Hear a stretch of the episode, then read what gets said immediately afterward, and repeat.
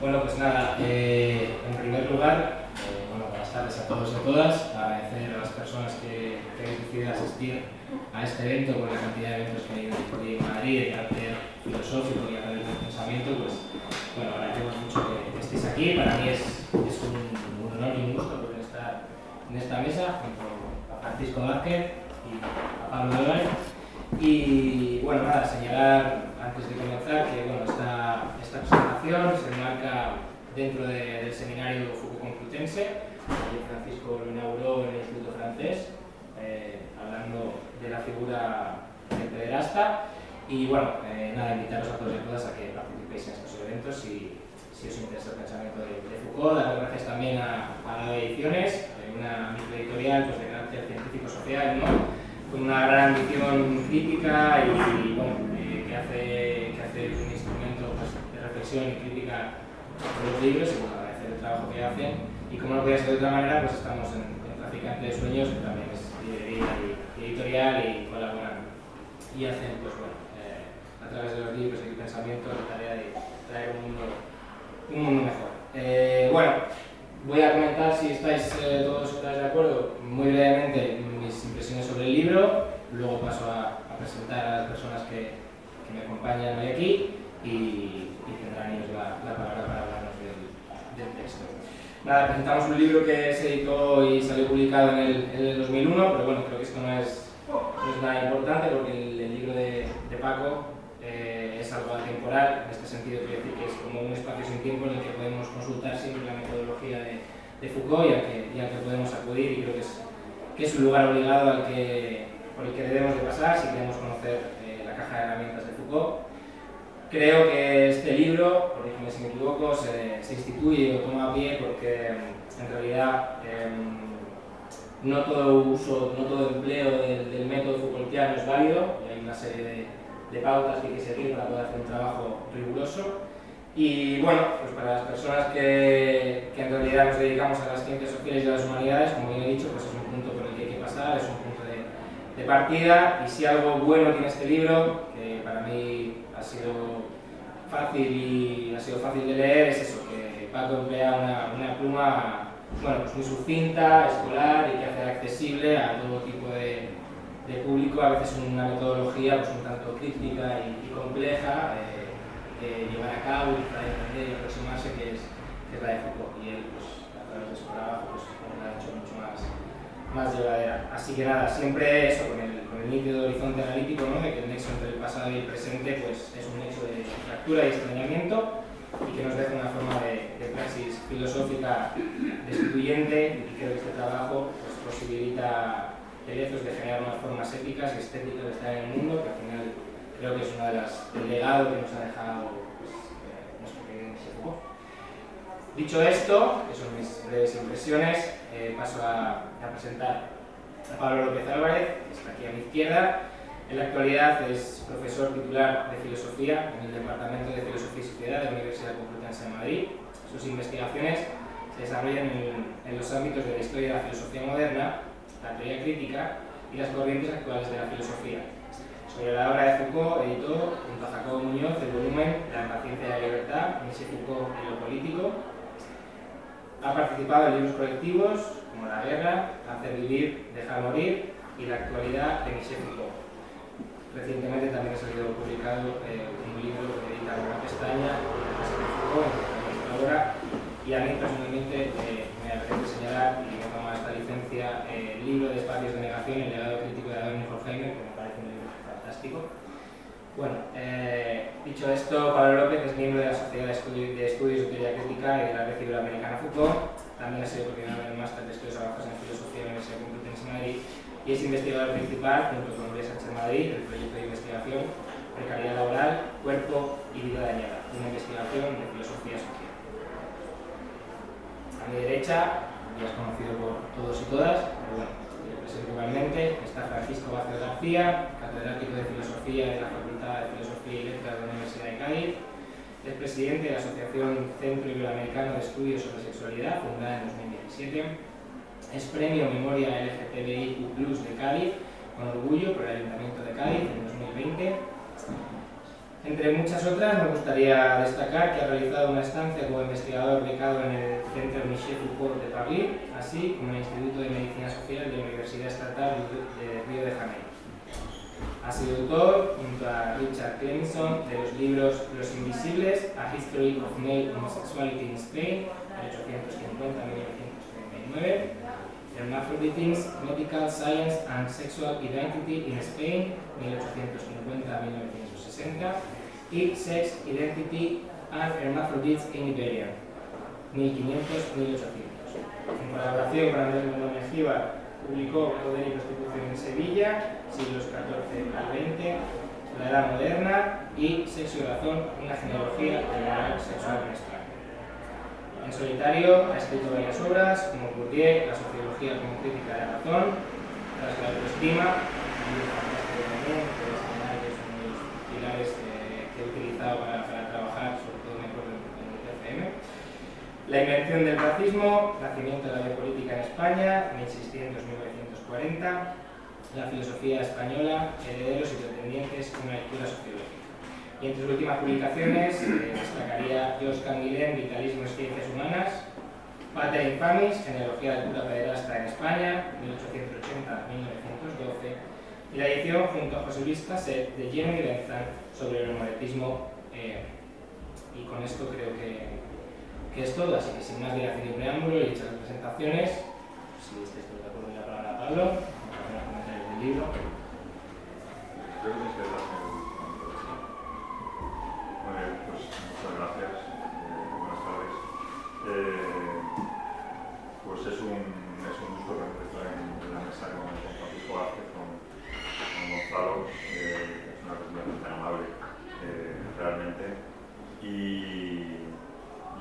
Idea es, es presentar pues, algunos, algunos aspectos del libro, a lo mejor me sobra como lo que tiene intención de decir pues, Paco, pero bueno, quería pues, subrayar algunos aspectos del libro simplemente para, para animar su lectura y para orientar mínimamente si es que no se conoce eh, todavía el contenido y la, función que pretende el libro, pues algunos, algunos aspectos que me parecen, que me parecen relevantes de, de la obra.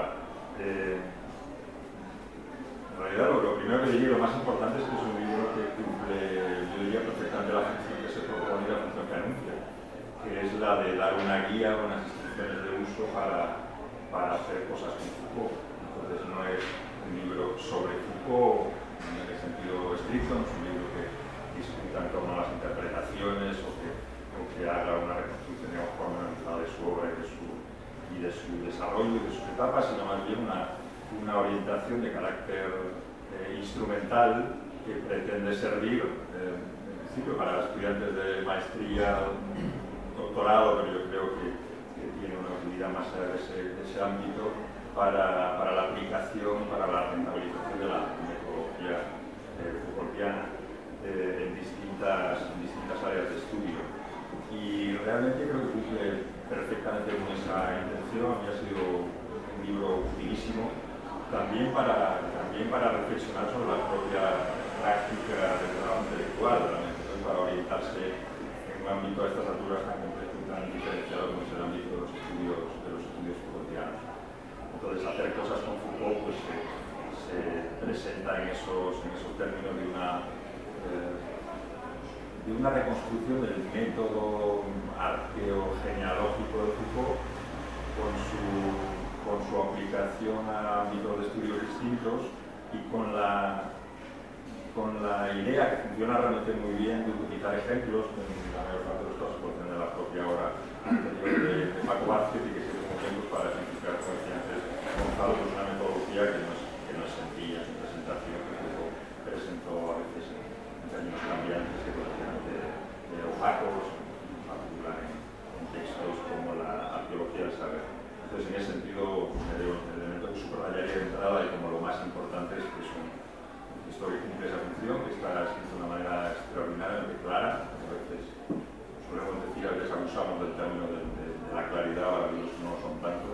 Este realmente lo es, es un libro muy didáctico, es un libro eh, muy, muy conciso lo que quiere decir esta, este constante juego de, la referencia entre los términos Foucaultianos y su aplicación en distintos, campos de estudio y por ahí creo que es y que, sirve para lo que se propone.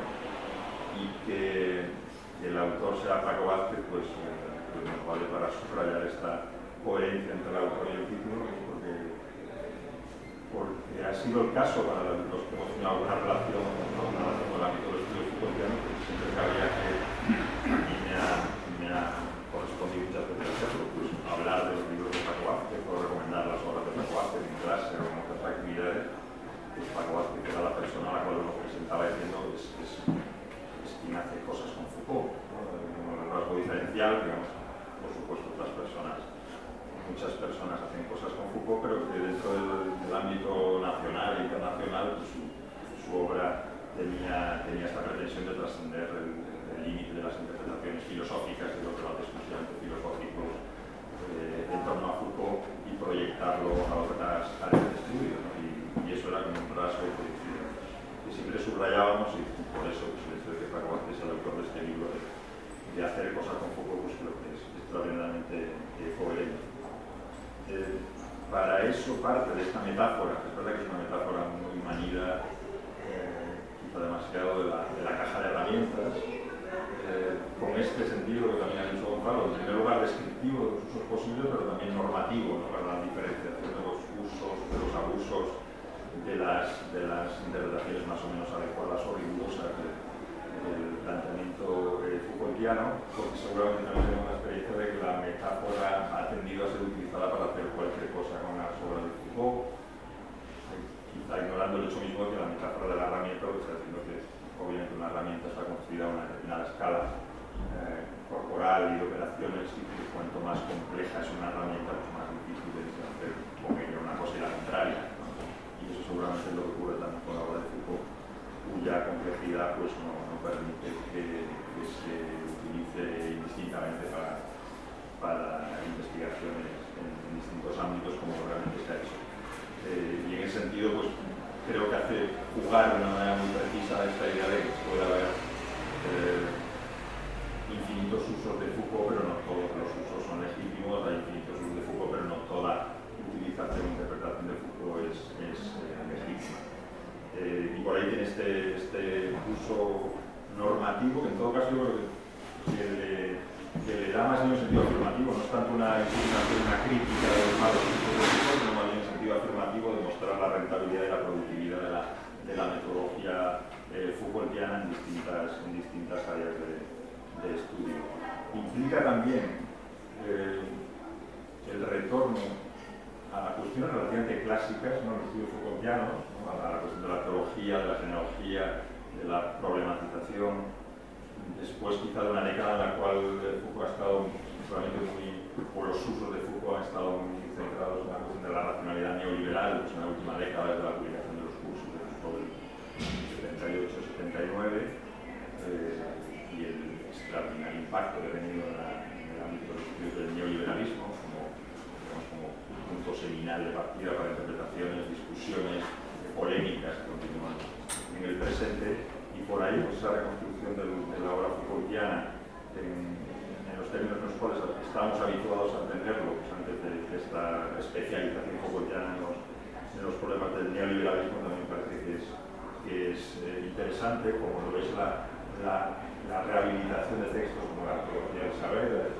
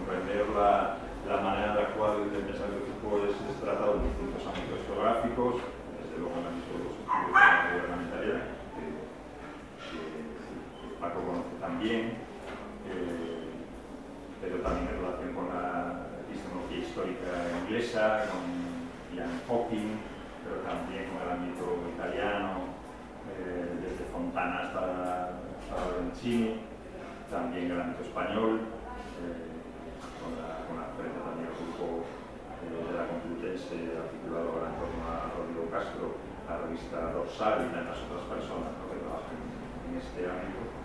Eh, y, en, toda esa cartografía pues, me parece que hay un desarrollo muy útil con sus correspondientes referencias bibliográficas y orienta de una manera muy adecuada también la, el avance y la diseminación de los eh, eh, entonces, por hacer alguna mención a, lo que se plantea de manera más concreta en el libro, y lo que yo creo que es útil y que hace también recomendable la obra, eh, diría de entrada ahí esta referencia umbral a la manera en la cual el relacionado con la historia de la filosofía, el tipo de lectura caracterizada de la filosofía, su propia separación con respecto a las lecturas de corte más hermenéutico, epistemocéntrico, la propia forma de utilización de los autores de la filosofía, que, que, se vincula a su forma orientar el trabajo intelectual y en particular al hecho de que su mirada filosófica se dirige, o la manera en la cual su mirada filosófica se dirige a objetos no filosóficos.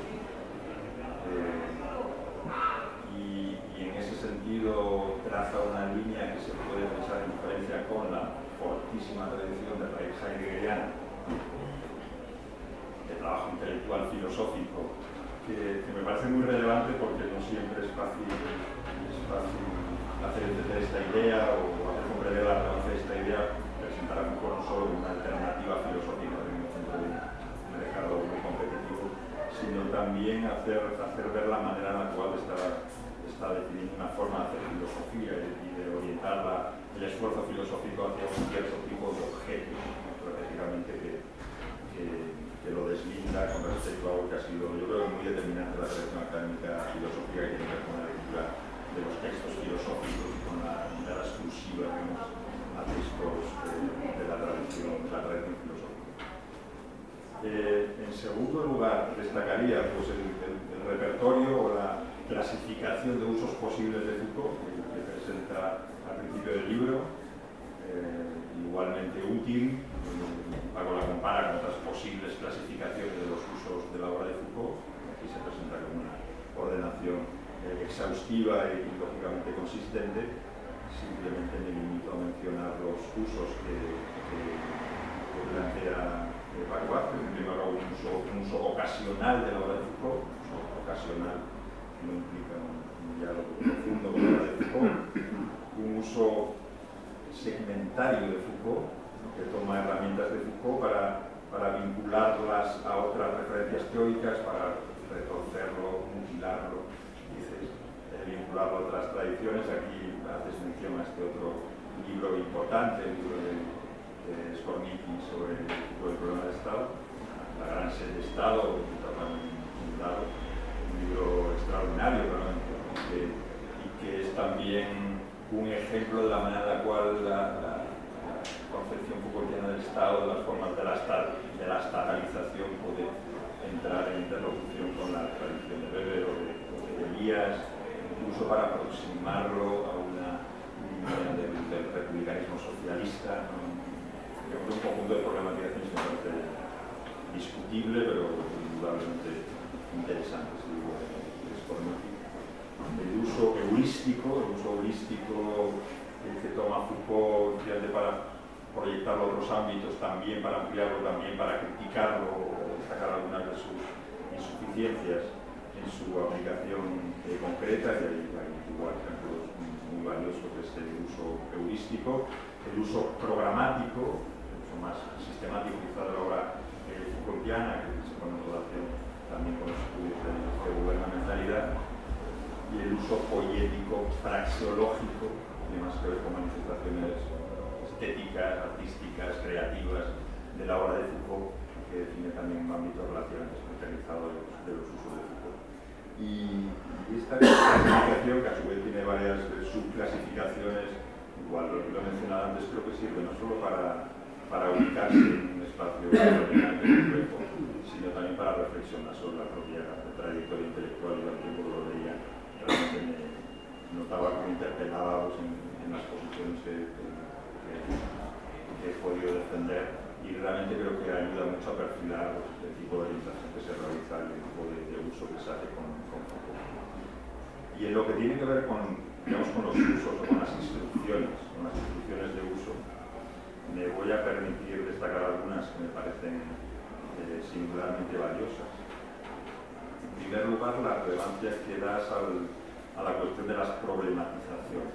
La problematización, más, que pensar como el pensador del poder o del discurso o de las prácticas de sí, pensarlo como el, el filósofo de las problematizaciones, como los marcos de, prácticas discursivas y no discursivas, dentro de las cuales se puede pretender la enunciación con sentido, la enunciación de los enunciados verdaderos o falsos, la determinación de la problematización, y la manera en la cual eh, vinculas a la cuestión de la problematización el, aspecto de la continuidad o de la discontinuidad, refutar la idea Foucault como el pensador de la discontinuidad, haciendo uso tanto de la geología como de la genealogía para pensar continuidades y discontinuidades, eh, el anacronismo temporal de, Paul Bain, el uso de, de, de, paralelismos, de semejanzas y de discontinuidades entre, fenómenos que se integran en problematizaciones, que igual me parece que, ayuda a perfilar el tipo de práctica que realiza. Y ahí me parece que, en realidad lo, habías, lo, lo comentaste ayer también en la, en la conferencia del seminario, eh, me parece que el, uso que das a, a tu propia investigación sobre la figura del sacerdote o pederasta es, es, muy iluminadora, ¿no? ese tipo de, de aproximación investigadora a un, a un conjunto de problemas porque hace ver de qué manera, pues dentro de una misma problematización, la cuestión de los actos sexuales, abusos sexuales en otra terminología de los, de, los curas pederastas, eh, hay una forma en la cual el problema emerge y se consolida y, y coagula o se cristaliza en un marco como es el marco de finales del siglo XIX, comienzos del XX, en el cual esos actos pueden interpretarse bajo la forma de una perversión o una desviación sexual, bajo el problema del contagio, de del afeminamiento, los niños que, que, que participaban, que eran forzados a participar en esos, en esos actos, el problema de la degeneración de la nación, de la desvitalización de la energía nacional, un marco específico en el cual ese problema surge, no siendo una manifestación de una realidad transhistórica, sino adquiriendo esa forma en esa coyuntura particular. Y, el contraste con la manera en la cual el problema del, del cura eh, actual pues está, está declinado en relación con cuestiones como el abuso de poder o la, falta de control en el uso de poder, el abuso, el trauma, de la terapia eh, psicológica, etc., eh, vinculada también al discurso feminista de, de crítica del patriarcado y la cultura de la violación, de suerte que podemos pensar analogías continuidades profundas, pero al mismo tiempo discontinuidades, cortes como emergencias y discontinuidades que me parece eh, muy relevante y muy de ayuda a, la hora de enfocar cualquier, cualquier investigación. Igualmente la referencia al, al, procedimiento de la rarefacción, del extrañamiento, y también de la eventualización, la eventualización de, de, relaciones causales eh, complejas. Eh, y ahí hay discusiones realmente muy interesantes con, con Rose, con Agamben sobre la idea de la continuidad de la biopolítica eh, y del problema del, del exterminio del genocidio, que me parecen muy sutiles, breves, porque en general es breve y sintético, pero, pero igualmente como determinando de una manera muy concreta aquello que se está, que está planteando. Y a partir de este marco general, pues hacer casi como un repertorio de, consejos o de instrucciones o de prohibiciones que van acompañando esas instrucciones, entre las cuales me permito igualmente señalar algunas porque creo que son incluso muy sencillas de transmitir muy sencillas de dar a quien esté interesado en hacer investigación en el ámbito de las ciencias sociales en el ámbito de, la, de las humanidades. Esta cosa me parece más, más relevante. En primer lugar, algo así como el imperativo o la instrucción de, no necesitar una reconstrucción total de la época o de no construir totalidades de sentido, unidades culturales para enfocar la, la investigación, sino más bien pensar digamos, en las discontinuidades temporales, en las distintas temporalidades que en cada caso están operando en un determinado contexto epocal, pero no cerrar el argumento, no cerrar la época de una manera perfecta o clausurada. Digamos, la, la, tentativa o la prevención contra esto que en filosofía es tan frecuente, ¿no? la, la construcción de, constantes epocales o de compactos epocales. Frente a eso, pues una, una concepción más abierta que, por ejemplo, creo que tiene una, una utilidad muy clara en el ámbito de los estudios del neoliberalismo, ¿no? en el cual intentamos construir el neoliberalismo compacto epocal. Creo que la, mirada de Paco Vázquez sobre ese punto es muy relevante. Eh, igualmente, el, imperativo, el consejo de no de no admitir la preexistencia de los sujetos y de los objetos, no que entender la investigación como algo que tiene que hacer brotar ¿no? o, hacer aparecer la manera en la cual se definen los objetos se definen los sujetos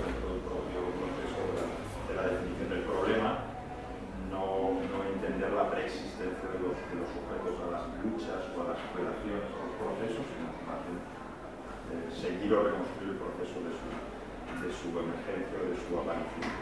En tercer lugar, el problema de la causalidad, el rechazo, el rechazo de la idea de una causalidad unilineal, referir más a una conexión de los heterogéneos, la idea de la diseminación de la, causalidad, de la desmultiplicación causal, como decía el propio Foucault, con este talento para la elección nombres, la desmultiplicación causal los poliedros de la inteligibilidad, digamos, no remitir los, procesos y las transformaciones a una única línea eh, causal.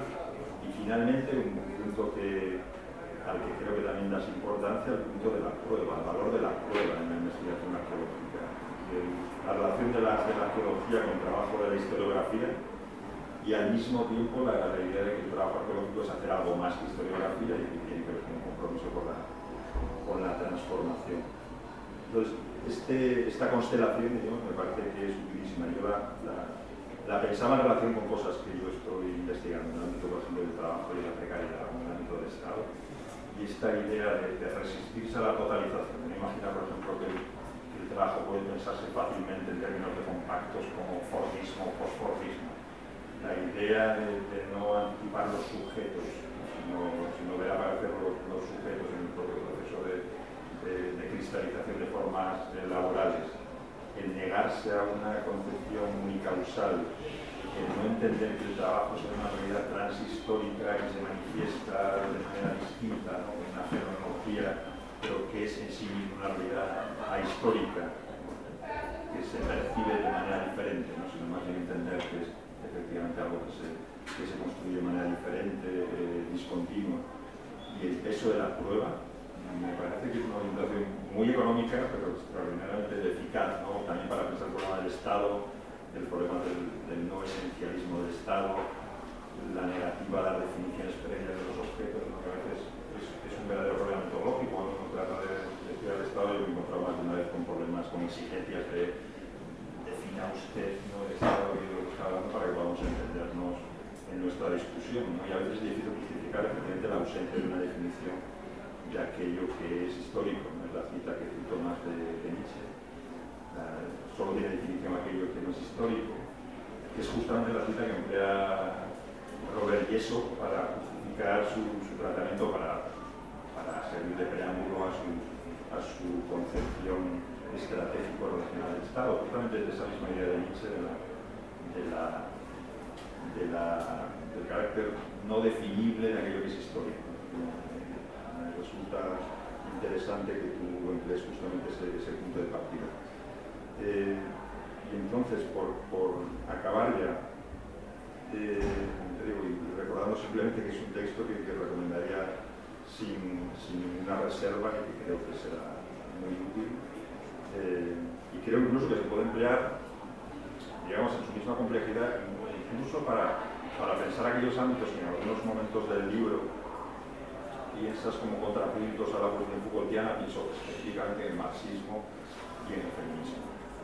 Porque en ocasiones parece que feminismo y marxismo eran como contrapuntos o, ciertas líneas del marxismo y su idea de causa o su idea de, historicidad eh, por contraste con Foucault y el feminismo con, referencia digamos, a líneas continuas de la, de la construcción del patriarcado. Diría que la propia complejización de los problemas que plantea se puede emplear también para pensar las, líneas muy plurales y muy diferentes de, estudios marxistas y estudios feministas y creo que también hay, hay unas líneas ¿no? que se abren a partir de la, de la reflexión que planteas, que en gran medida creo que tienen que ver con, con, todo lo que ha ocurrido desde el momento en el cual Foucault definió su método y que quizá, lo propongo por si tienes alguna palabra que decir sobre esto, si no, tampoco, tampoco es relevante. Señalo tres cuestiones y con esto termino.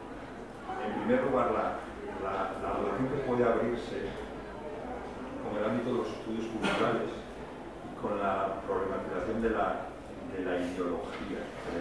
Hay una mención de a Stuart Hall, justamente para definir el, punto de contraste con Foucault, y de, la ideología y de la distorsión, de la desfiguración de la verdad. Quería plantearte, si no ves ahí, digamos, en una lectura un poco más sofisticada del problema de la, de la ideología, como yo creo que hay en, Stuart Hall, eh, alguna forma de, de, interlocución interesante por el lado de, la cuestión de la hegemonía de la hegemonía, de la, la construcción, digamos, de,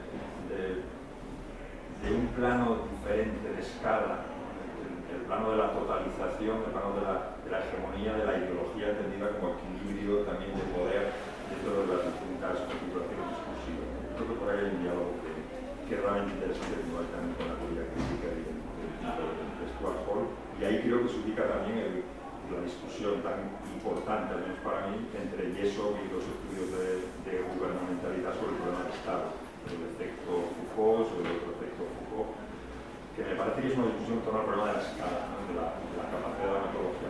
Para la construcción de, entornos macro pensar la gubernamentalidad, digamos, en, términos de, institucionalidad distinta. Y ahí, claro, entre Grams y la bueno, obviamente este texto a lo mejor no es el, lugar para llevar a cabo esa prolongación, pero creo que es interesante con respecto a la reflexión Foucaultiana sobre la ideología.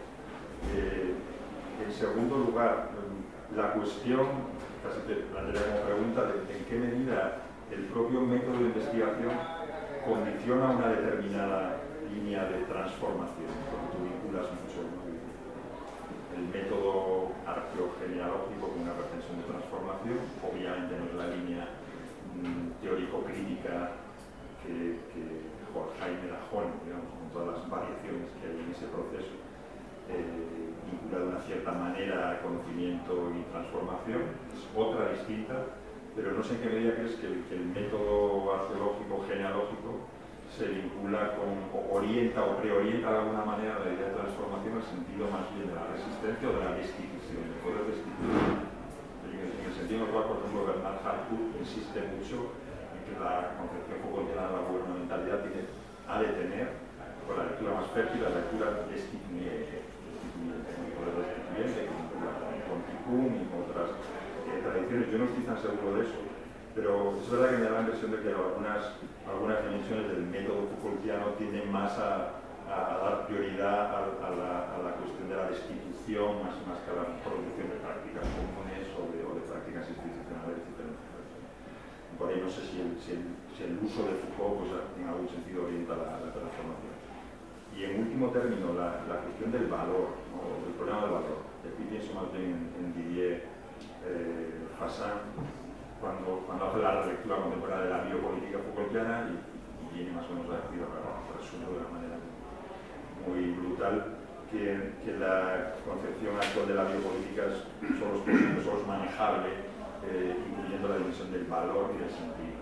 Están relativamente ausentes en el del valor de la vida de la vida como valor y del valor de la vida como, como única vía de, movilización política de ese problema, toda, toda la idea de que, de que en el mismo diagnóstico del, problema de la vida y de su utilización política está entrando ya siempre la cuestión del valor de la vida, de la sacralidad de la vida, como, como, se, quiera, como se quiera plantear.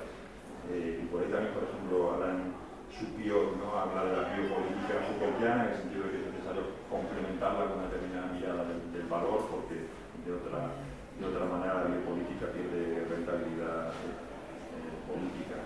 Entonces, no sé si, si, si, ves por ahí que hay una revisión de la relación del método y la cuestión del valor o del sentido, o, si crees que quizá por ahí hay, hay más bien una una manera de desvirtuar el método, de, potenciar el método, o quizá vincularlo a tradiciones que son relativamente al tratamiento Foucaultiano. Y estas tres cosas son las que, en último término, me, han animado a pensar el libro y parece un texto buenísimo y que recomendaremos y que haremos abundantemente. Pablo.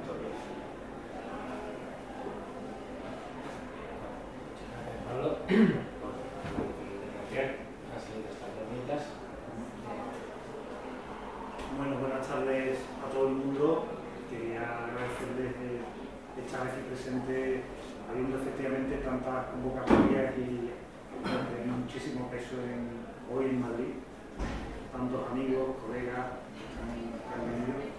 Quería agradecer también a la a, edición, y al seminario Fotográfico Complutense, a la librería Traficantes de Sueños, por haber acogido esta presentación que realmente es la primera que, se hace en España, porque la primera que hubo se hizo en Salvador de Bahía, online, en Brasil, y luego hubo una este verano en, México, en la, Universidad Nacional Autónoma.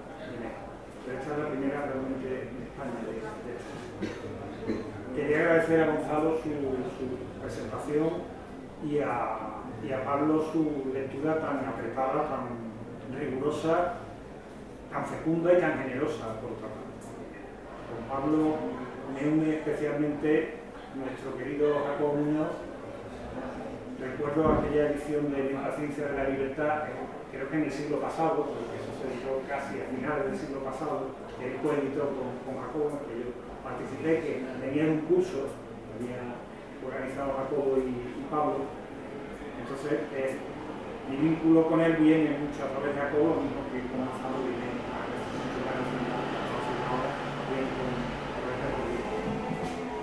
Este libro efectivamente es un libro que no tiene una vocación de proponer una nueva interpretación de Foucault. Luego no tiene la vocación de responder a preguntas, que ahora voy a tratar de abordarlas, pero no es el asunto del libro como las que ha formulado y el calado que ha formulado Pablo, Pablo López. El libro lo que pretende, su intención fundamental es explicar de una manera sencilla, muy práctica, mediante ejemplos, eh, la metodología arqueogenealógica.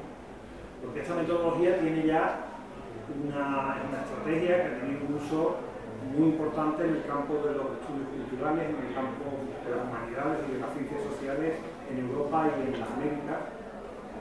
Pero el problema es que, y eso es libro también este, que, que, presento que se apoya mucho en mi experiencia, mi experiencia como enseñante.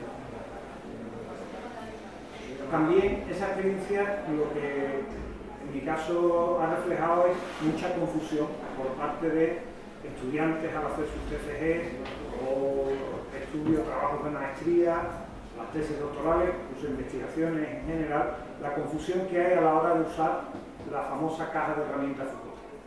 Entonces este libro que pretende suministrar una guía que permita orientarse, guía de perplejos para orientarse eh, en un uso no distorsionado de la caja de herramientas. Porque claro, eh, se habla de esa metáfora, que esa metáfora viene de de, la teoría en Foucault como caja de herramientas, y a veces se piensa que, es que se puede hacer con, los textos de Foucault cualquier cosa, más que una caja de herramientas en lo que se convierte en una especie de mercancía de supermercado. Recuerdo un uso concreto que yo creo que cito en el libro, en el caso, un uso cómico, de cierto modo, de un artículo, una tercera de la vez de, de, de Manuel Fraga cuando se estaba, cuando el ministro Fernández Ordóñez, hace ya muchos años, estaba elaborando el proyecto de, ley de, reforma fiscal. Y utilizaba la noción de panóptico de, Foucault para criticar al Estado vigilante que se, que se refinaba con la, con la nueva reforma fiscal, que luego es la que ha dado lugar al sistema de, tributario que ahora mismo, que, ahora mismo por, por el uso porque estaba antes. Entonces, de lo que se trataba era de utilizar sobre todo, explicar esa metodología que es genealógica apoyándose, apoyándome en ejemplos. Ejemplos que vienen principalmente por una parte de Foucault, por otra parte de algunos de sus usuarios más fructíferos, como por ejemplo Robert Castell, pensamiento de y también, por supuesto, de una manera principal, porque lo conozco de más cerca, de mis propios trabajos. Yo he sido más más que intérprete de Foucault, he escrito también cosas sobre Foucault, pero que sido más un usuario de, esa, esa, metodología, en terrenos algunos que creo que Foucault no, no llegó a hacer. Y además, la circunstancia o la ocasión que dio pie a la elaboración de este libro es lo que explica eh, la utilización de bastantes trabajos míos, sobre todo de historia de la sexualidad y en particular del que estaba haciendo en el momento en que empecé a elaborar este texto el, libro de Pater Infami sobre la genealogía del cura Porque este libro yo empecé a elaborar, la introducción no sobre pero, pero el resto en buena medida así, en un seminario que impartí metodológico en la Facultad de Ciencias Sociales de la Universidad de Chile, dentro de un curso más general sobre diversidad sexual. Por eso que los ejemplos tengan mucho, muchos casos que ver con la, con la historia cultural de la sexualidad. A ese conjunto que yo presenté en Chile, lo que fue prácticamente una semana de, clase, yo escribí ya lo que era el primer boceto de este libro. Luego añadí esa introducción a la que ha hecho alusión Pablo, qué significa usar a Foucault, donde intentaba poner un poco de orden, hacer una especie de cartografía de eh, los posibles usos que podemos encontrar en la literatura acerca de Foucault y también una cierta tipología de los abusos. Y ahí hice esa distinción eh, en cinco usos posibles, que voy a repetir, he cosas que ha, adelantado en cierto modo Pablo respecto a lo que yo tenía pensado. Pero sí me parecía importante diferenciar entre usos y abusos, entre usos, eh, digamos, aceptables y usos fructíferos y usos distorsionados. Distorsionados en el sentido de que pueden ir desde una utilización puramente cosmética de Foucault, por ejemplo, Anne Stoller, que es una gran estudiosa del campo de los estudios postcoloniales, cuenta que en Estados Unidos, en el ámbito de las humanidades, de los estudios culturales, para conseguir una plaza más o menos fija en el trabajo que hay que elaborar, Foucault tiene que estar presente. Hay que citar a Foucault de. Es una especie de alarde teórico vamos, desde el agarre teórico, esto es muy frecuente en los TCM, estos están inflados de referencias teóricas, donde hay una mezcolanza enorme, y luego en filosofía, por la índole de los trabajos de filosofía no tanto, pero en el caso de los trabajos de ciencias sociales, en cuarto clase en un máster de, de género de identidad, me encuentro muchas veces con una parte teórica hiperinflacionada, con un gazpacho de referencias conceptuales, muchas veces no coherentes entre sí, que luego tampoco es coherente con la investigación empírica que se lleva Porque claro, la buena teoría es silenciosa, la buena teoría eh, tiene que estar estructurando los datos no debe verse demasiado, eso lo decía también Pierre Bourdieu. Entonces, ese es uno de los abusos. Otro abuso, en el otro extremo, es un cierto, una cierta utilización dogmática del marco teórico. Esto a veces a veces viene de los estudiantes, los estudiantes de filosofía no es raro, que están en un proceso de reconversión, que quieren usar a Foucault, pero que vienen de estudios de filosofía, entonces no tienen, eh, digamos, la, formación, no han hecho el camino, un camino que sea de formación empírica, entonces una cierta tendencia a usar el marco, las herramientas de Foucault de una manera muy descontextualizada, aplicándolas a las a contexto, aunque sea muy diferente de, las coordenadas, incluso geográficas, en el que se mueven los, propios análisis de Foucault. Y eso tiende a encorsetar los datos empíricos y a, una sensación de dogmatismo. Por poner el ejemplo está en el otro extremo de estos, de estos abusos. Otra cosa que he querido recalcar en este trabajo es que arqueología y genealogía, frente a lo que algunos trabajos señalan, no son dos estrategias metodológicas que se sucedan en la trayectoria de Foucault. Que Foucault más o menos a partir de los años del año 70 prescindiría de la arqueología del discurso y se concentraría en la genealogía de la tecnología. Esto, sobre todo después de la lectura del discurso, se cae con su peso. Abandona la arqueología, o incluso como han dicho algunos colegas y algunos han querido, y han estado pues que el libro La arqueología del saber es un libro burocrático. Recuerdo que tanto Eugenio Tría decía algo así, como mi propio amigo, que tengo muchísimo aprecio, Guillermo es también. Es un libro totalmente burocrático que Foucault, en cierto modo, produce para justificar lo que ha hecho antes, ante una avalancha de críticas, pero que luego eso está marcado y eso no lo utilizado. No así. Claro, estas lecturas que se hicieron de Foucault, que tiene en cierto modo neonichianismo español de los años 80, intentaba desvincular bastante a Foucault de la ciencia social y aproximarlo más al, al campo casi de la creación literaria. Esto tiene que ver con la trayectoria de, esta, de los propios lectores que. Pero a mí justamente lo que me interesa es lo contrario. Es decir, ver la importancia desde el punto de vista científico de las herramientas que ofrece. Por eso hago mucho hincapié en el asunto que ha señalado, y también Pablo, de la prueba.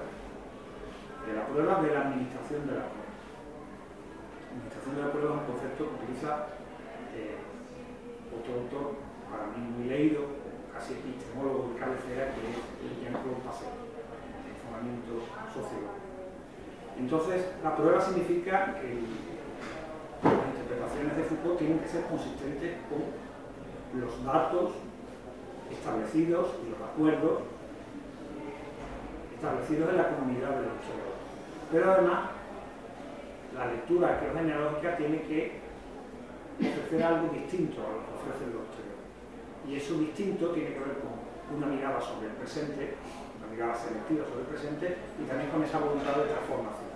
De transformación, en último término, política del presente pero sin perder el elemento de la prueba, el elemento de la prueba. En un momento, me tocaría ahora, dentro de las ciencias históricas, pues sigue teniendo mucho peso una cierta mirada postmoderna que insiste mucho en la equivalencia casi de la narración literaria y de la narración historiográfica. El Foucault yo creo que hay que situarlo, mm, mi aproximación a Foucault al menos, debe situarse frente a este tipo de comprensiones postmodernas de la disciplina histórica, de la ciencia histórica. Porque el elemento que distingue a la narración, sobre todo no ya a la narración histórica, sino al trabajo de investigación que hay detrás de una narración histórica, es el elemento de la prueba y de la, preocupación por la administración de pruebas, de cosa que no sucede en el ámbito de la, de la narrativa literaria. Entonces, Foucault yo aquí que lo aproximaría más a autores como a historiadores como por ejemplo Carlos Ginsburg, que a lectores postmodernos de la historiografía como Aidan White. Otros leen a Foucault de otra manera, pero esta es mi, mi apuesta y es la apuesta que está detrás también de este libro, es decir, de ofrecer una guía metodológica que muestre a Foucault útil en el campo de la investigación social. Por eso no hablo de arqueología y genealogía como dos estrategias diferentes, sino que hablo de arqueología. La arqueología pone el énfasis sobre todo en examinar la rareza de las formaciones discursivas, la rareza de los enunciados, el elemento de la discontinuidad, mientras que la genealogía traza lo que podríamos llamar líneas de descendencia entre presente y pasado y muestra la enorme densidad temporal del presente, es decir, cómo el presente eh, vive de una continua eh, redefinición de la experiencia, es decir, de la relación con el pasado. Son estrategias, por lo tanto, complementarias, no hay una sucesión en alguna literatura sobre Foucault sea, sea Y luego otro elemento, que también ha subrayado Pablo, que yo intento precisar en un apartado, que el primer apartado que da después de la introducción en el libro, es la cuestión del objeto de la arqueogenealogía. El objeto de la arqueogenealogía, efectivamente, en el discurso, por el poder, por el saber el sujeto, es lo que él llama la problematización una problematización de un conjunto de prácticas discursivas, no discursivas, que introducen un elemento como posible para formular sobre él proposiciones verdaderas o falsas, o para formular sobre él, sobre él digamos, sistemas normativos de aceptabilidad o de rechazo. Las problematizaciones tienen el carácter de eh, la contingencia, son transformables. La enfermedad mental la historia de la locura es una problematización, la sexualidad es una problematización. Aquí me he intentado poner mucho cuidado en delimitar esas historias de Foucault, esa historia de la sexualidad, esa historia de la enfermedad mental de Foucault, incluso esa historia del Estado, respecto a la historia que lleva a cabo los historiadores, por ejemplo, de las mentalidades o la historia cultural. No se trata de ver las distintas expresiones en el ámbito de los comportamientos o los esquemas que rigen los comportamientos en relación, por ejemplo, con la sexualidad y cómo varían, sino se trata de ver cómo se forma un objeto, una problematización específica que es la sexualidad, históricamente, sustituyendo a otras formas de experiencia anteriores que no eran la sexualidad. Este elemento nominalista que singulariza a problematizaciones como contingentes y transformables lo he resaltado como lo que caracteriza al objeto de la investigación arqueológica. También he querido mm, destacar las diferencias entre la manera de tratar el discurso propio del análisis arqueológico y otras formas de tratamiento del discurso.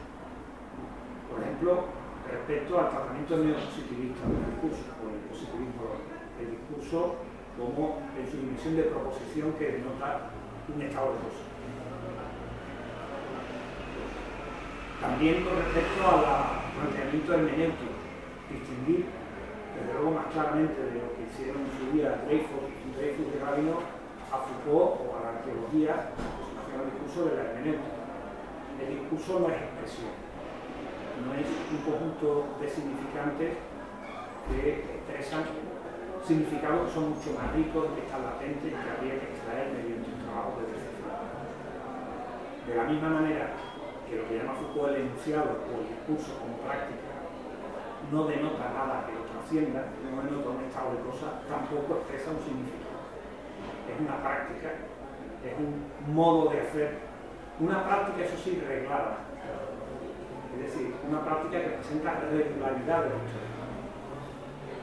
no es una práctica tampoco como abordan incluso los estructuralistas, es decir, como, una, como la ejecución de un sistema de reglas, de oposiciones binarias y de reglas más o menos universales, el sistema fonológico, ya que son como el sistema de, parentemas de, la estructura elemental del parentesco directo, sino que esos patrones o esas regularidades discursivas operan como condiciones de existencia no como condiciones virtuales para una infinidad de actualizaciones posibles, como es el caso de la estructura o de los códigos a los que se refiere la estructura. Entonces, delimitar esa modalidad de, análisis del discurso respecto a estructuralismo, hermenéutica positivismo lógico, acercarla, eso sí, y eso es un tema que me ha ocupado en un libro, por cierto, coordinó Rodrigo abstracto, acercarle eso sí a la, a la pragmalingüística o a la, a la pragmática anglosajona, a la manera de abordar el discurso de Austin, de ser. Lo que pasa es que, como dice Foucault, el objeto, los discursos que aborda Foucault no son los discursos de, eh, digamos, del lenguaje cotidiano. Unos profesores en Oxford discutiendo si la escoba está en la pared o el gato está encima del, cubo o no. Pero sí el tratamiento del discurso como práctico, eso sí, sí hay una afinidad. Lo que Foucault analiza son discursos eh, serios, decir, los es decir, discursos que operan dentro de marcos institucionales, no discursos de la vida cotidiana, no discursos de Otro problema, también ha señalado, yo simplemente lo voy a profundizar un poco, ha señalado también eh, Pablo López Álvarez, es la cuestión de la discontinuidad y la continuidad.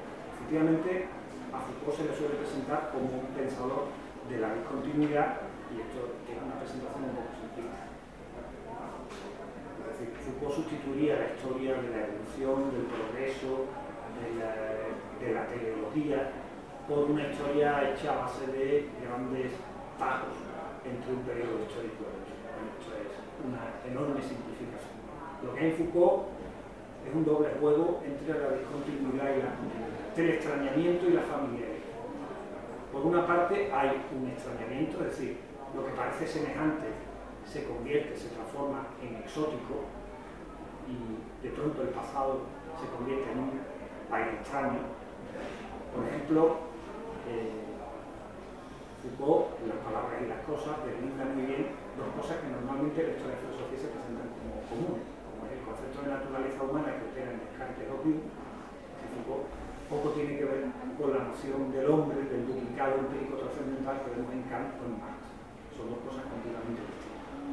Ahí está sobre todo la función, una, de las funciones del análisis arqueológico, que marcar la rareza de los enunciados y esa diferencia, esa dimensión de la diferencia o de la discontinuidad pero al mismo tiempo, a la hora de mostrar cómo lo que a nosotros nos resulta extraño pudo ser dado por sentado para los que lo vivieron en ese pasado en un país extraño, se recurre a una estrategia que se ve más casi en algunos Foucaultianos, próximos a la manera de hacer de Foucault, que, al propio Foucault, que es lo que podemos llamar, lo que llama Paul el anacronismo controlado. Es decir, establecemos, te voy a poner algún ejemplo, no sé esto claro, una equivalencia desplazada entre elementos del pasado y elementos presente. Por ejemplo, cuando en el Circo Paul dice que los Juegos Olímpicos de la antigüedad no tienen nada que ver con el deporte, no es una práctica deportiva. Un juicio de efecto exterior. Entonces, ¿qué tipo de práctica es? Pues se parece más a una liturgia, a un ritual religioso. Aproxima algo tiene que ver con nosotros, pero es una equivalencia de cosas. O por ejemplo, David Halperin, un gran estudioso del homeotismo antiguo, cuando dice, bueno, hay una figura feminada en el mundo antiguo, tanto en Grecia como en Roma, pero no es exactamente nuestro homosexual, que es el Kinaidoi. El Kinaidoi era el individuo que tenía preferencia por eh, pasiva, Claro, esa preferencia por la pasividad no tiene nada que ver con el concepto de homosexualidad. Pero ¿a qué se parece? Dice, dice eh, Se parece al adicto. Para los griegos, para los romanos, el kinaedu romano, el kinaedo griego, se parece más bien al individuo adicto a la pasividad que tiene una adicción, que es incapaz de gobernar, incapaz de ser dueño de sí mismo, de tener la encrateria en relación con la pasividad. Entonces se parece más a nuestro adicto, a nuestro toxicómano. O por ejemplo, un, caso muy llamativo, para una vez que ilustrar incluso con diapositiva, para traer una que es el de un historiador alemán, Larger, que analiza la práctica tanto discursiva como no discursiva de la flagelación. Cursos médicos que son para la flagelación, de la práctica de la flagelación, desde un punto de vista muy Foucaultiano. Y entonces él pone de relieve cómo en la, todavía en el siglo XVII, en comienzo del XVIII, esto está todavía en la novela que sale, la flagelación, que nosotros vemos, la flagelación en un acto sexual la asociamos con, nosotros venimos de la tradición de la psicopatología de las prevenciones, lo asociamos con con una perversión sexual, salvo masoquismo. Bueno, pues la guía lo que muestra es que hay toda una tradición médica desde los griegos que presenta la flagelación como una práctica conveniente cuando se producen desfallecimientos de la, de la a una cierta edad para estimular la circulación de la sangre. Entonces dice la bueno, la flagelación en realidad, cuando la vemos en textos del, del 17, textos médicos y tal, referidos a conductas sexuales, no se parece a nuestro sadomasoquismo, se parece más bien a nuestra diaria. Viene a parece, a decir Una vez más, esa, esa especie de equivalente desplazado presente. Está un poco la estrategia del, del anacronismo controlado, que obliga a revisar esa visión simplista de continuidad y. Bueno, yo solo quería decir, no quería alargarme mucho más, quería solo señalar estos puntos relevantes en el libro. No sé si responder ahora directamente a, lo a las películas de Pablo o ya esperamos a, a, que intervenga el conjunto del público y, ya también respondo, respondo también a... No, no, Bueno, eh, yo muy fuerte, con el micrófono ya es... Lo voy por aquí. Eh, bueno, eh, nada, agradecer tu libro, eh, Paco, que, que he disfrutado mucho. Recuerdo, bueno, esto ya como uno, me, me, puedo considerar un especialista en Francisco Vázquez. Entonces, como uno ya conoce muy bien tu trabajo, eh, recuerdo un antecedente de este libro, que es eh, un artículo que tú escribiste, si no me equivoco, en la revista ER, hace mucho tiempo, eh, que creo que se titulaba igual, Cómo hacer cosas con Foucault. Y fue muy importante para mi tesis doctoral, porque a mí me, me ordenó de una manera muy significativa ¿no? cómo, cómo, cómo, leer a Foucault. Y ya en ese momento recordaba, estaba recordando ahora, pues yo de alguna manera me imaginaba un libro, por, la cuestión, por, por, la cuestión metodológica, por, la, tensión que indudablemente hay, creo que dentro de la obra del propio Foucault y evidentemente en las, en las recepciones de Foucault con, con respecto al, asunto metodológico. Hay como una especie de, ruido metodológico. eh, y, que, y, que, creo que es muy importante con independencia de, de, todos los ejemplos que se pueden dar, ¿no? de usos y abusos de Foucault y algunos bastante estrambóticos, es muy relevante para el pensamiento contemporáneo. ¿no? Eh, estoy pensando solamente en dos ejemplos muy polémicos de uso de Foucault. Eh, Agamben, ¿no? como Agamben interpreta Foucault, interpreta Foucault desde la, de la noción de paradigma, ¿no? en Signatura Rebel, y las consecuencias que eso ha tenido, ¿no? de, de, desplegando todo un campo de aproximación a la cuestión biopolítica que tiene implantación muy poderosa en, algunos lugares. ¿no? Eh, o, incluso eh, en la lectura del neoliberalismo, la validad, el concepto de razón mundo, ¿no? también es un concepto muy problemático a la hora de ponerlo en conexión con, con la cuestión de la gubernamentalidad eh, liberal. Y claro, uno ahí podría pensar que tal vez en cierta medida eh, la, propia manera de trabajar de Foucault ha, generado condiciones de posibilidad ¿no? para que eh, ciertas, ciertas, eh, ciertos abusos fuesen posibles, creo yo. ¿no? Eh, tú, tú, has muy bien que, que de alguna manera Foucault en realidad no, yo creo que no existe este, esta idea de...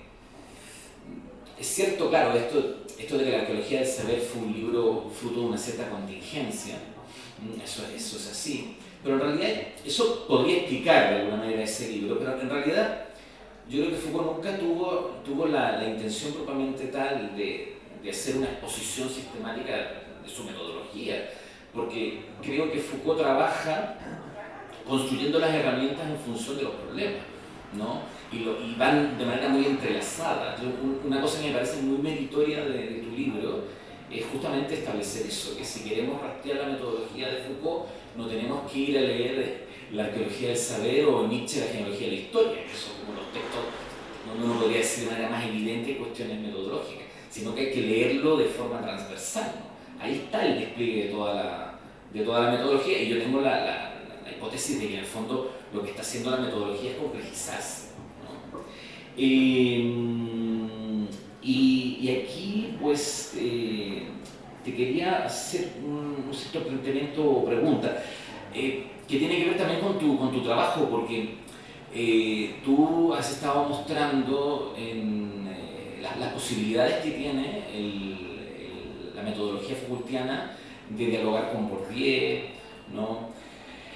Mencionaste el, artículo de, sobre la cuestión de la filosofía analítica, las conexiones que hay allí, eh, con, con, los historiadores, con anales. Eh, yo creo que está pendiente, aunque Skornicki lo ha hecho de alguna manera, está pendiente trabajar de una manera más sistemática la, la posibilidad de diálogo con la historia conceptual. ¿no? Eh, y lo digo precisamente por lo que tú señalabas sobre, sobre la idea de, de, pensar la continuidad, no solamente la discontinuidad, Villacañas de alguna manera ha trabajado esto, con el concepto de latencia y ha puesto de alguna manera alguna, alguna punta al respecto. Y, lo que quería, el, planteamiento que te quería hacer era, eh, precisamente porque tú has hecho ese ejercicio, de ir en esa dirección, eh, si de alguna manera esto no, no involucra eh, colocarnos, o, no, o, ya, o, no, o si ya no es de alguna manera el tiempo de eh, otra época de la lectura de Foucault. ¿no? Y, y, quiero eso ilustrarlo con eh, la referencia que en un momento hiciste al tema Nietzsche, ¿no? a cómo se leyó en, en, en España en un momento a, a Foucault. Porque efectivamente yo creo que toda esta enfa, esta manera un poco distorsionada de entender la cuestión de la, de la caja de herramientas, ese esteticismo, ¿no? esa lectura posmoderna, pues conduce a, eh, a, excluir un aspecto decisivo del pensamiento de Foucault, que es su apertura a las ciencias sociales. ¿no? Entonces ahí, claro, eh, ahí hay un, excepto que Foucault muchas veces apeló a Nietzsche, ¿no? En la misma medida en que apeló a, apeló a Deleuze. Pero si aquí uno quiere ser justamente bordiano, ¿no? Uno podría pensar ya con la distancia del tiempo que muchas de esas referencias de Foucault a Nietzsche, que son epocales, ¿no? Eh, al propio Deleuze, son referencias que tienen que ver con cómo se está configurando el campo ¿no? en el momento. ¿no? Pero que ahora con la distancia ¿no? podemos efectivamente observar las extraordinarias discrepancias que hay ¿no? entre la línea de trabajo con la historia de Foucault y Nietzsche, y si me apuras, Deleuze, evidentemente. ¿no? O sea, es cierto que la, la, noción de genealogía tiene un ascendiente en, en, Nietzsche, pero bueno, basta ver las genealogías que ha hecho Nietzsche, la genealogía de la moral, o los otros trabajos, para ver que ahí no hay realmente un trabajo con el archivo, ¿no? ahí hay una historia creativa no, no es lo que hace Foucault. ¿no? Entonces, bueno, todo, todo, esto lo digo para, para hacerte esta pregunta que es eh, si no ha llegado el tiempo de un, de un Foucault más allá de Nietzsche, más allá de Deleuze, de sistemáticamente hacer ese trabajo, precisamente en el sentido de las invitaciones que tú hace tiempo vienes haciendo de aproximar a Foucault a Bourdieu, de aproximar a Foucault a otras, a otras tradiciones del pensamiento.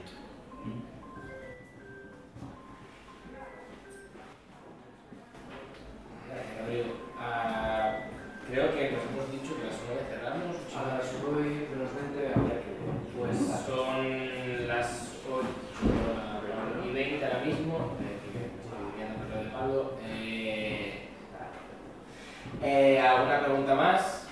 Si sí, pues la hacemos sí. breve y.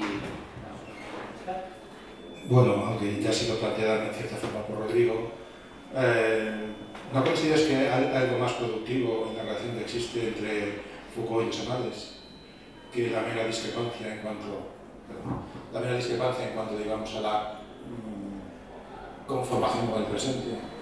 Eh, por ejemplo, la temática de la temporalización. Eh, podríamos encontrar ahí que algunas de, alguna de las temporalidades que ha planteado precisamente las palabras anales han sido retomadas, han sido retomadas por Foucault eh, a través, por ejemplo, de los conceptos de episteme, cosas parecidas, vinculado a, digamos, una historia de las mentalidades más, más que de las ideas. Eh, yo diría que, que, quizá habría más una, un elemento más propositivo y positivo que también la negatividad de que las ciudades somales, por cierto, la tercera generación, no el resto, no tengo ese compromiso con el presente que el grupo tiene. Nada más.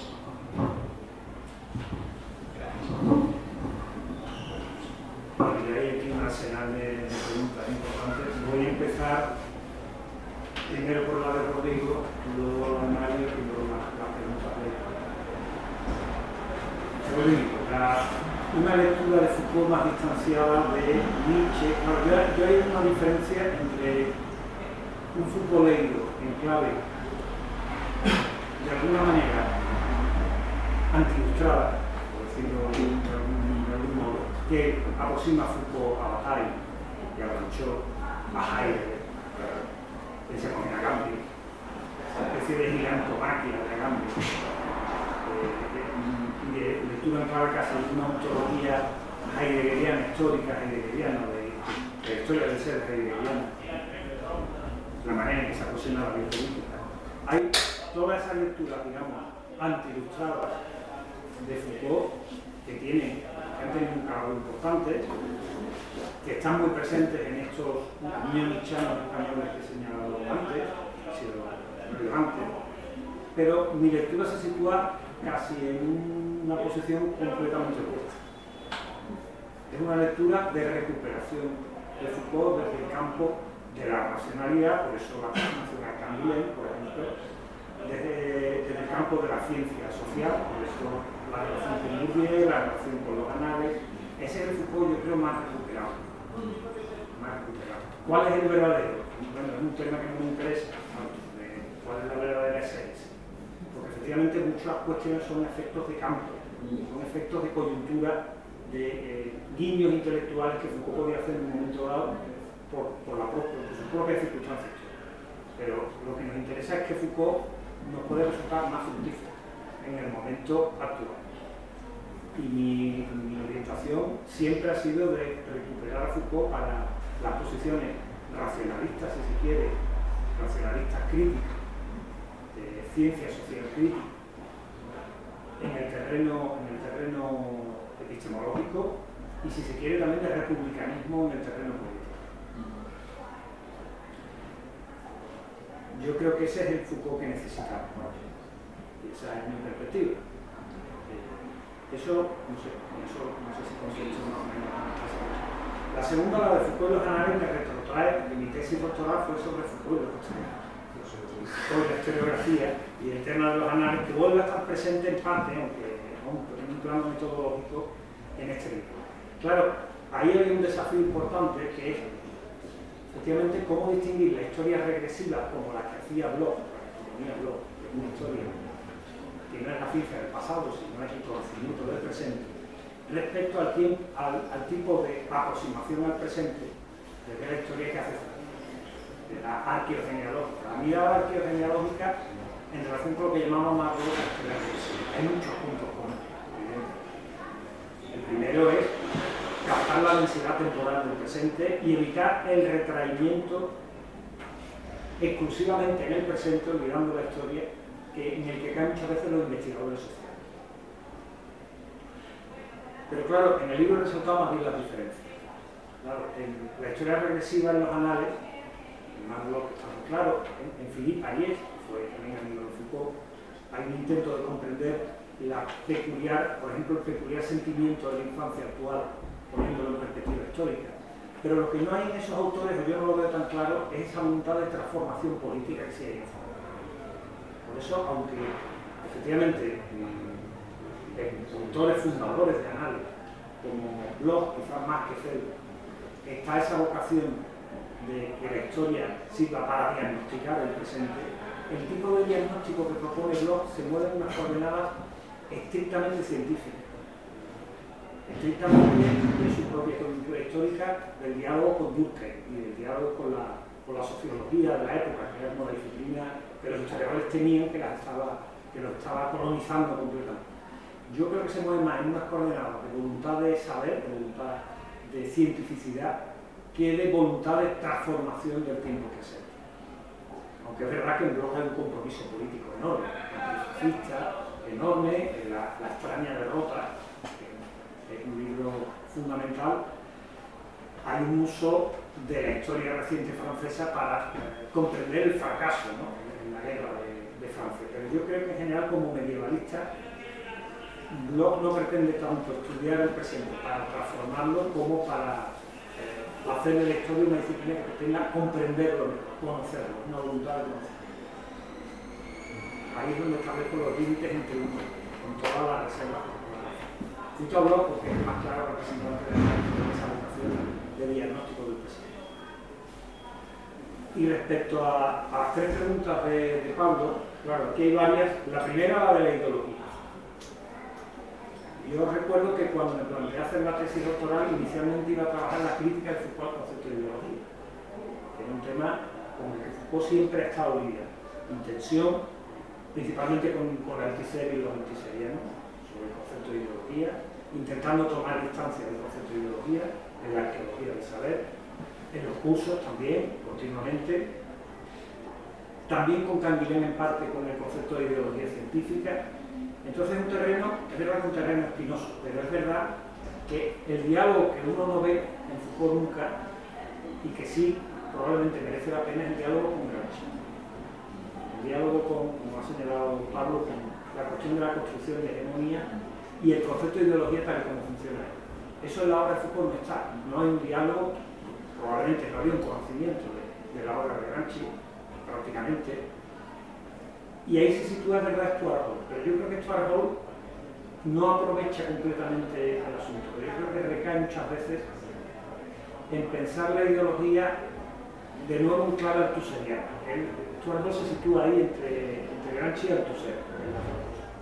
Entonces, me parece que sí hay un campo provisorio de colaboración en torno al concepto de ideología, acercando a Foucault y al, análisis de la configuración de hegemonía en Gramsci cómo la ideología funcionaría, pero no sé si los estudios culturales al estilo de Stuart Hall rellenan o cubren esa promesa. La segunda cuestión es en qué medida el método compromete con una idea de transformación y qué tipo de transformación. Yo creo que efectivamente a la tecnología de Foucault debe incorporarse a toda una larga tradición occidental de ciencia social crítica, sociocrítica, y ahí por supuesto está la teoría crítica frankfurtiana en primer lugar, pero es verdad también que en Foucault hay una primacía como ha señalado Pablo, de una lectura más bien destituyente, más que constructiva. De hecho, la desconfianza siempre de Foucault ante el discurso propositivo. El discurso propositivo no se puede hacer en condiciones históricas que todavía no lo permiten. Solo se puede hacer cuando hayan cambiado, cuando haya cambiado la situación. Esa prevención de Foucault tiene que ver también con su cautela con las cuestiones normativas y eso enlaza con la tercera cuestión, que es la del valor, un déficit, yo he encontrado que optimo intenté señalar también cómo en, los estudios de la gubernamentalidad, el estilo de Rowe, echaban falta, bueno, y en último término, por qué es preferible un tipo de gubernamentalidad a otro.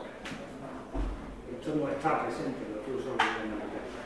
Yo he intentado indagar o recuperar esa cuestión del valor en relación con el concepto de vida y vitalidad desde una lectura del concepto de normatividad vital y desde una recuperación de ese lado, de esa ética vitalista en Camilo. ¿En qué medida puede ser, puede permitir eh, compensar esas ausencias que, por las que nos encontramos en el Para mí Foucault es una herramienta más, yo no soy Foucaultiano en ese sentido. Este es el dogma, esto pasa mucho en filosofía, doctrina, ¿no? Una base Foucaultiana, Carlos de Bourdieu, a mí ese pueblo casi no sirve. Lo que hay que atacar es el problema y qué herramientas nos sirven para el problema. Nos van a servir en eso, eso es muy paseroniano, el eclecticismo bien, bien comprendido. El eclecticismo donde las herramientas se intentan hacer coherentes, de, de, diferentes. Entonces yo creo que Foucault adolece de, de, lagunas en, estas cuestiones, sobre todo normativas, me parece que se puede perfectamente reconocer. Lo mismo que se puede reconocer que hay otras deficiencias en sus análisis que tienen que ver con la sobre todo con la, la, las relaciones de poder social y la, cuestión de la clase en particular. De ahí un interés fuerte por Bourdieu, porque me parece que compensa. Eh, Foucault analiza muy bien los productos, pero no tanto los productores. El espacio de los productos, de los discursos, de las prácticas, pero el espacio de los productores se queda un poco fuera. Entonces, bueno, pues Puede ser mucho más, útil en ese sentido. O sea, lo que contamos es con distintas álgebras de las ciencias sociales y lo que tenemos es, es que ver cuáles nos pueden servir para hacer unas cosas. Este libro es qué hacer con Foucault, se pueden hacer unas cosas, otras no, y cuáles nos sirven para otras, para otros resultados. La base es la, en relación con Foucault es un poco renunciar a esta idea de Foucault eh, en términos del malditismo de Foucault. Eh, esta idea de que es casi más un creador literario y no un científico y que lo suyo es, es casi una apuesta estética más que otra cosa. Esa aproximación que eh, los neochanos de los 70 hicieron en España, de los 80 incluso, a Foucault, me parece que ya, desde mi punto de vista, está desacreditado. Lo tenemos que hacer casi, queremos, por ejemplo, saber que el neoliberalismo no nos sirve una gigantomaquia al estilo de García Calvo, habla con mayúsculas del poder, del Estado con mayúsculas, tipo de, de planteamientos no nos sirve, tenemos que recurrir a la ciencia social, a la disciplina de la ciencia social. Esto en el caso del mundo intelectual español lo ha señalado muy bien este, este escritor que tiene, eh, ¿cómo se llama? Más, más, democracia y menos liberalismo. El sociólogo que ha trabajado sobre los, sobre los intelectuales, la figura del intelectual total en España no recuerdo mismo el nombre. Son las cosas de verdad que se me olvidan. ¿Cómo es? Más democracia que No, el libro se llama Más democracia y menos liberalismo, uno de los libros que tiene. Tiene otros sobre los intelectuales. Hace mucho hincapié en esta en este tipo de intelectual universal, Cuenca, Sánchez el trabajo intelectual exige, exige, exige la disciplina de, de las ciencias sociales frente a la gran crítica basada casi exclusivamente en el talento literario, como hemos visto los intelectuales Sabater, los intelectuales españoles de la transición.